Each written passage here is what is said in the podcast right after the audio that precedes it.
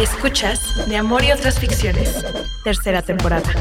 Un podcast Ibero.2, canal digital de la estación de radio Ibero 90.9.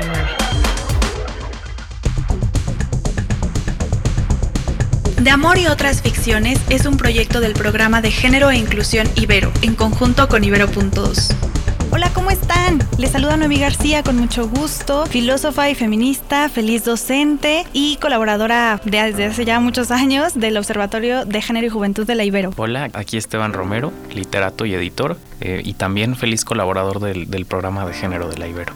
Sí, hoy nos vamos a reunir para interrogar eh, estas nociones que tenemos del amor propio, ¿ok? Lo hemos escuchado ya en muchos lugares, todo el autocuidado, pero vamos a ponerlo en la mesa para ver de qué manera se ha romantizado y, y qué conflictos podemos encontrar en cómo nos amamos. Vamos a politizar también esa relación entre el cuerpo, la política, entre el cuerpo y la economía, el cuerpo y el capitalismo, ajá, cómo están surgiendo estas tensiones y siempre con la mirada en otros horizontes, en horizontes amorosos para transformar nuestra relación con el propio cuerpo. Pues sí, lo primero que hay que decir es que hay que distinguir entre el amor propio y el amor propio romantizado, ¿no? Desde, desde qué conflictos eh, podemos pensar el amor propio que sea romantizado para poder, digamos, pensarlo de otra manera, ¿no? A veces vemos el amor propio representado con abrazos, con mascarillas, eh, y está bien, o sea, también es parte de eso, apapacharnos, apapacharnos ¿no? Eh, sí, a darnos abrazos a nosotros mismos, pero también algo que queremos destacar, porque no se ha visibilizado lo suficiente, creemos, es amarnos en el conflicto. Ajá. Cuando no notamos esa belleza en nuestros cuerpos, cuando tenemos la ansiedad al mil por hora, cuando tenemos pensamientos obsesivos sobre nosotros, sobre el mundo, sobre cualquier cosa en la que ustedes tengan pensamientos obsesivos, cuando tenemos depresión, ajá. Eso, que amar no se ve siempre como se ve en Instagram, que tiene que ver con un trabajo diario, donde nos tratamos con cariño, aun cuando sentimos que no lo merecemos, aun cuando todo lo que pensamos y todo nuestro medio social nos está diciendo que no merecemos ese amor. Sí, es importantísimo esto que dices de, de amarnos en los momentos difíciles. Justo otro de los problemas del amor propio romantizado que vemos sobre todo en, en miles de películas es esta idea de que todo tiene que ser éxito, e iniciativa y siempre estar bien, que de hecho es una cosa un poco loca, ¿no? El pensar en estar siempre feliz así, como sonriendo. Pues sí, eh, no, no hay como espacio para la falla, ¿no? Como para equivocarse, para sentirse mal. Y yo lo que pienso es que sin fallos pues no hay, no hay ni siquiera posibilidad de, de transgredir los mandatos que establecen ya cómo debemos de amarnos, ¿no? Y si, y si no rompemos esos mandatos, pues ni siquiera hay posibilidad de amarnos, ¿no? Claro. Muchas veces en este podcast hemos dicho que el amar nunca va a ser doloroso. Pero ojo, acá en el amor propio es que también tenemos que forzarnos a iniciar o a continuar procesos que tal vez en este inicio pueden ser dolorosos, como puede ser la terapia, como puede ser movernos, detenernos también, pausar, iniciar, como renunciar. Platicábamos Esteban y yo hace, hace un momento, renunciar a un trabajo en donde no nos sentimos felices. Eso que puede ser tan doloroso, pero eso también es un acto de amor propio.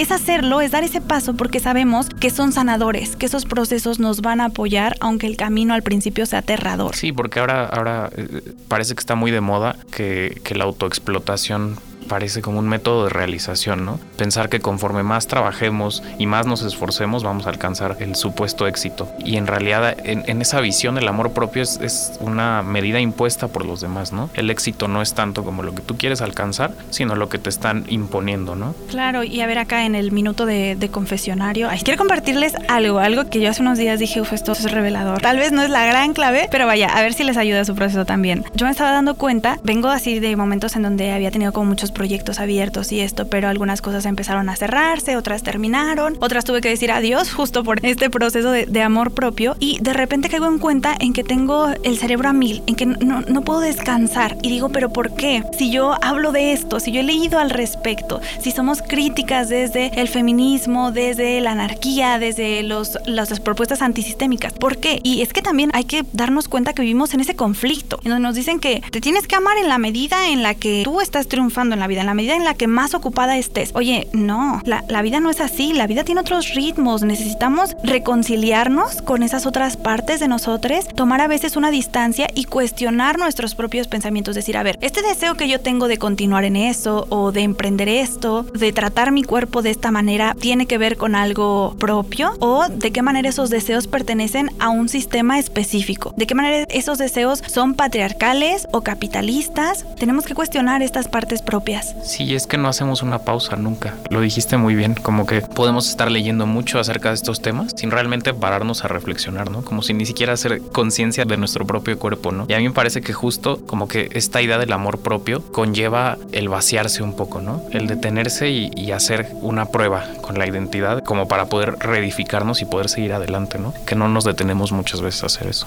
Claro, y también eh, comunicar esta práctica con otras personas, con otros cuerpos, con otras mentes, porque, ok, a ver, el hecho de que yo, esto suena súper duro, ¿no? Pero, o sea, reconocer que en cierta medida nos odiamos, sí, sí, o sea, como, bueno, es que a veces hay que dar ese paso como de reconocer para visibilizar y desde ahí construir otras cosas, ¿no? Pero hay que reconocer que este odio no es nuestro, es un odio impuesto que compartimos con otras personas, que estamos en un sistema socializador que nos atraviesa de una manera particular e interseccional, hay que reconocerlo siempre todo el tiempo, no, no nos afecta igual a todas las personas, que nos ha sembrado ese odio, que ha dejado huellas profundamente dolorosas en nosotros y que nos sitúa en una estructura desigual donde no podemos cuidar de nuestros cuerpos y nuestras mentes de la misma manera ni de la manera que nosotros quisiéramos. Justo con esto que dices de las cosas que nos van sembrando, creo que tiene que ver mucho con una idea extendida y en realidad es un prejuicio de creer que la identidad es como una esencia, como una esencia Sí. que debemos de descubrir, cuando en realidad como dices es más bien como una especie de proceso que va como in- en interacción con el mundo, ¿no? Y nos van sembrando cosas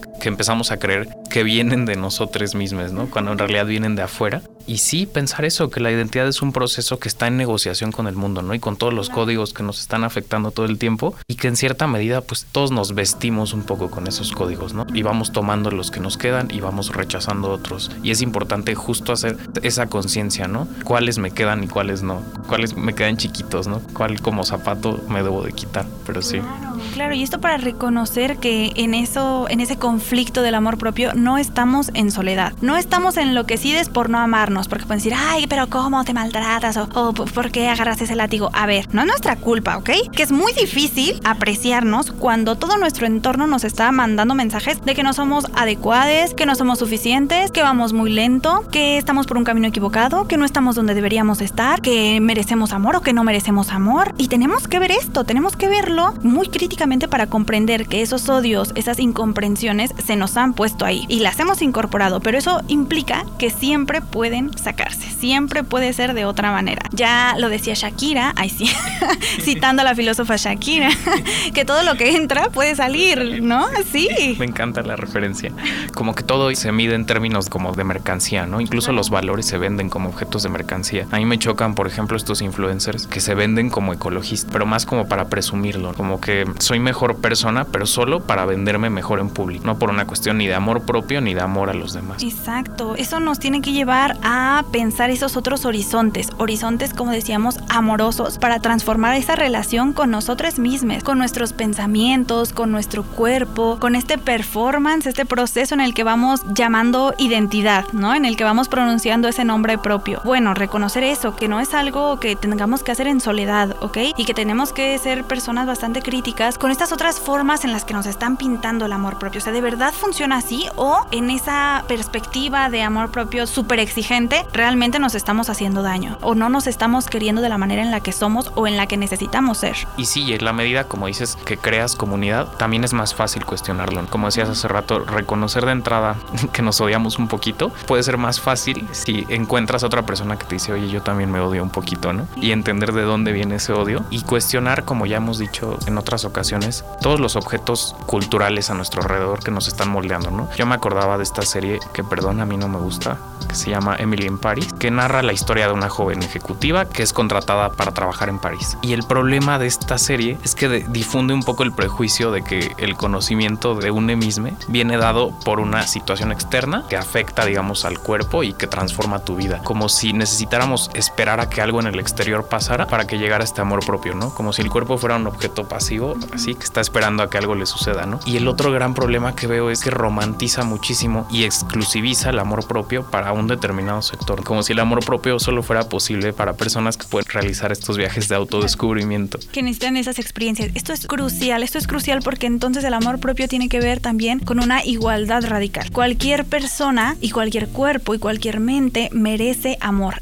Sí, que estamos en un sistema desigual, en estructuras radicalmente dispares, pero eso, no les vamos a regalar el amor propio, no le vamos a regalar el amor propio al capitalismo porque el amor propio no es un objeto de consumo, no es algo que se pueda vender, no es algo que se pueda capitalizar. Tiene que ver con esta situación crítica, con posicionarte desde ahí, ¿no? Desde esta empatía radical contigo misma, contigo mismo y contigo mismo. ¿Cómo podemos tratarnos de una manera más amable? Ponen también muchas veces esto como, ¿cómo te tratarías si fueses tu mejor amix? Ok, ser amable, tratar a la gente con cariño, dice Harry Styles. Bueno, hemos encontrado así, ¿cómo podemos tratarnos con cariño? Y es que, a ver, si ese ideal moderno de sujeto independiente, que no necesita a nadie, que puede buscarse estas experiencias por sí misma, que el universo le va a sonreír, que consigue el éxito económico a cualquier costo, si esto ya nos está mostrando la vida que es insostenible y que solo nos incentiva el odio, hay que voltear a ver a otro lado, hay que ver la interdependencia, que somos seres sociales, que necesitamos de cuidado, que podemos politizar y que necesitamos vivir nuestro amor más allá de cualquier estándar de producción. Sí, como dices, reconocer que el amor no es una cuestión de mérito. Incluso lo vemos con la fetichización de la salud un poco, ¿no? Que estar sano ya es como, no es una necesidad, sino es algo que se alcanza, ¿no? Claro, no, y eso está horrible porque, a ver, un buen de personas vivimos enfermas de muchas cosas, enfermedades crónicas, eh, también este, patologías a partir de bacterias que se quedan para siempre. Bueno, y eso no quiere decir que estemos excluidas del amor. Bueno, muchas gracias por escucharnos, como siempre. Les hacemos un llamado en esta ocasión a la rebeldía de amarse a ustedes mismos en un sistema que todo el tiempo nos está obligando a odiarnos. Se despide Noemí García, muchas gracias. Apoyo el mensaje. Aquí se despide Esteban Romero y les recordamos que pueden entrar a la página www.generoyjuventud.ibero.mx para encontrar mucho más material como este. Muchas gracias. Escuchaste De Amor y otras ficciones. Tercera temporada. Disponible en plataformas de audio y en el sitio ibero99.fm nos estamos refiriendo justamente a una campaña de desaparición de los rótulos de los puestos de comida, de los puestos callejeros, porque la alcaldesa pues tenía la intención de homologar, de limpiar visualmente a la ciudad, empezando pues por la alcaldía Cuauhtémoc, pero sin querer queriendo, esto se convirtió en una polémica súper candente porque pues los rótulos son eso, patrimonio cultural visual de nuestra ciudad. Del arte al hecho, un programa en el que a partir de una obra de arte analizamos un contexto histórico. Yo soy Valeria Sánchez Michel. Y yo, Sara Gabriela Vaz. Y juntas queremos platicarte sobre arte y cultura. Escucha Historia del Arte, segunda temporada. Un podcast de Ibero.2, canal digital de la estación de radio Ibero 90.9.